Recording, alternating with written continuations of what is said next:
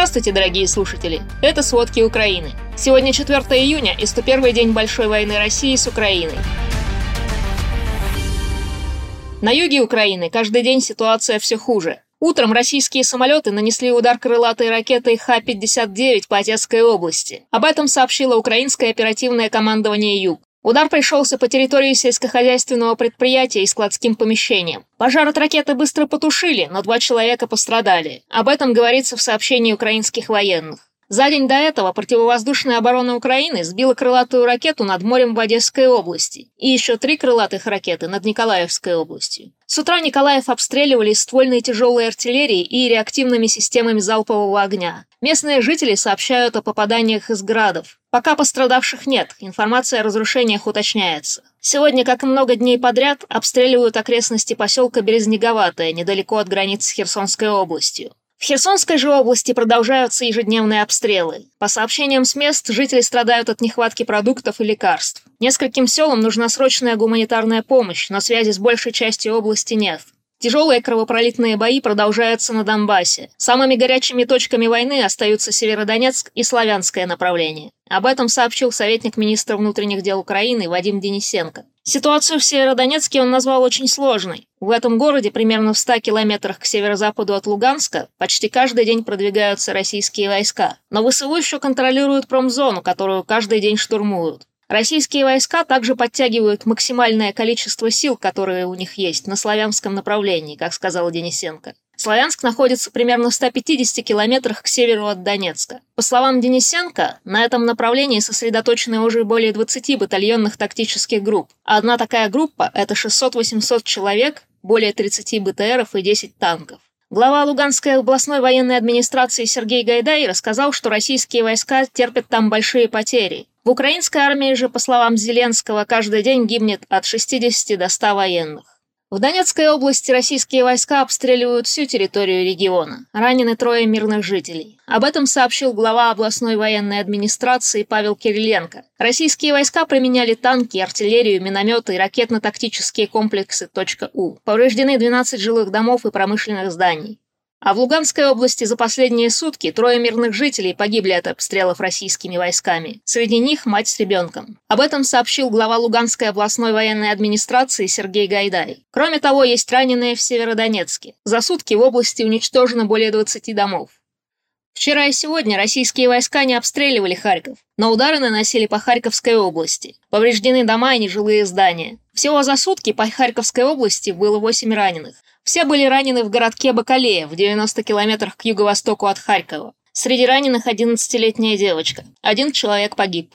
В остальных регионах Украины ночь и утро прошли относительно спокойно. Украинские власти продолжают находить доказательства военных преступлений. Возле поселка Бородянка Киевской области обнаружили тело еще одного мирного жителя, которого убили оккупационные войска России. Об этом сообщил начальник Главного управления национальной полиции Киевской области Андрей Небитов. Как удалось выяснить, российские военнослужащие застрелили местного жителя 40 лет, когда тот пытался взять продукты из машины. Всего полиция зарегистрировала 1314 убитых мирных мирных жителей только в одной Киевской области. Расследуются и сотни дел о мародерстве. С начала полномасштабного вторжения России в Украину к 1 июня только по официально подтвержденным данным погибли почти 4150 мирных жителей. Об этом в новом отчете сообщает Управление Верховного комиссара ООН по правам человека. Реальные цифры могут быть гораздо больше. До сих пор из-под завала в Харькове достают тела погибших, а количество жертв российской агрессии в Волхованке или, например, Мариуполе почти невозможно посчитать. У международных организаций нет доступа к оккупированным территориям. А по подсчетам мэра Мариуполя, в городе погибло около 22 тысяч человек. В России же даже люди, которые не хотят слышать о войне, чувствуют ее последствия. Так, Росавиация продлила до 12 июня закрытие аэропортов многих российских городов. Это Анапа, Белгород, Брянск, Воронеж, Геленджик, Краснодар, Курск, Липецк, Ростов-на-Дону, Симферополь и Элиста. А санкции, наложенные за военную агрессию России, сильно ударили по российской авиации. Так, в Шри-Ланке на днях высокий коммерческий суд Коломбо задержал один из самолетов аэрофлота. Воздушному судну запретили покидать страну до 16 июня. Решение приняли по требованию лизинговой компании из Ирландии Celestial Aviation. Компания подала жалобу с требованием запретить лайнеру покидать Шри-Ланку. А 2 июня стало известно, что Аэрофлот не смог выполнить обратный рейс из Коломбо в Москву на самолете Airbus A330. В конце апреля этот борт сменил бермудскую регистрацию на российскую. Дело в том, что почти сразу после нападения России на Украину Европейский Союз и США закрыли небо для российских самолетов. А ЕС также запретил европейским компаниям поставлять, сдавать лизинг, обслуживать и страховать самолеты в России. Большая часть самолетов российского авиапарка не выкуплены и, конечно, не сделаны в России, а взяты в долгосрочную аренду, то есть в лизинг. В рамках санкций лизинговые компании обязали расторгнуть контракты с российскими авиаперевозчиками и вернуть самолеты в Европу. Но Россия отказалась выполнить эти требования и начала переводить чужие самолеты на российскую регистрацию. Их техническое обслуживание теперь выполняется без контроля со стороны производителей. Евросоюз не признает законность такой перерегистрации. В странах, которые поддерживают санкции, взятым в лизинг самолетам российских авиакомпаний грозит арест. Аэрофлот находится под санкциями США, а еще этой авиакомпании запрещены полеты в пределах ЕС. Теперь Аэрофлот отказался от полетов на Шри-Ланку. К тому же в конце мая и Китай запретил прилетать самолетом Boeing и Airbus российских авиакомпаний, которые зарегистрированы сразу в двух юрисдикциях. Об этом упоминало агентство РБК со ссылкой на два своих источника.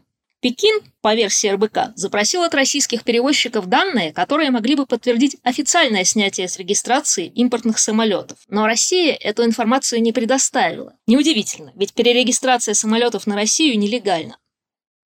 Европа и США пытаются помогать Украине оружием, но не всегда идет все гладко. Так, только недавно Федеральный совет Швейцарии разрешил продажу странам ЕС компонентов вооружений с учетом риска их дальнейшего использования в войне в Украине. Решение касается экспорта в Италию и Германию запчастей для противотанковых систем и средств ПВО. Просто Швейцарии, нейтральной стране, решили, что этот экспорт не противоречит ее нейтральному статусу. Но вместе с тем Федеральный совет Швейцарии отказал в некотором реэкспорте в Украину вооружений.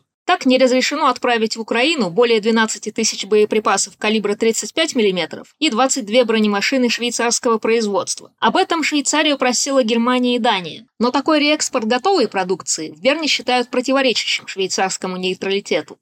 А Турция, похоже, в этом конфликте преследует только свои интересы, даже когда это вредит репутации. Так Египет отказался от покупки украинского зерна, которое похитила и пытается продать Россия. А Турция оказалась в числе государств, которые это зерно покупают. Об этом 3 июня заявил посол Украины в Турции Василий Бондар. Он сообщил, что по этому поводу уже обратился к властям Турции и Интерполу. Бондар требует немедленного расследования и выявления всех причастных к поставкам краденого зерна через территориальные воды Турции. Он призвал привлечь к ответственности всех, кто покупает похищенное зерно и пополняет этим самым бюджет страны-агрессора агрессора. Напомним, Россия ранее отправила в Сирию примерно 100 тысяч тонн зерна, похищенного в Украине. Все это зерно прошло через турецкие воды. 12 мая спутники зафиксировали российское торговое судно, которое перевозило это зерно из Крыма в Сирию а близкие к российским границам страны как могут борются с пропагандой. Например, российским телеканалам Молдове грозит закрытие. Новый закон предусматривает наказание за распространение дезинформации, связанные с госбезопасностью. Поправки в действующее законодательство обязывают каналы, в числе прочего, давать не менее 8 часов собственного, а не покупного контента в прайм-тайм, и при этом запрещают зарубежным каналам транслировать рекламу, направленную на молдавского потребителя.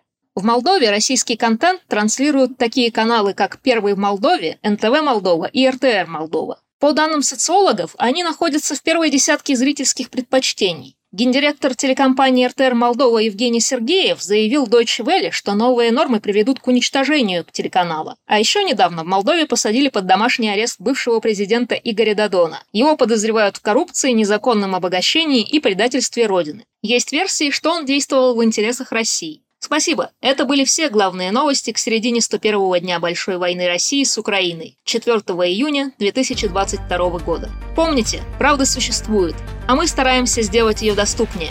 Поделитесь проверенной информацией с теми, кому вы доверяете. До встречи!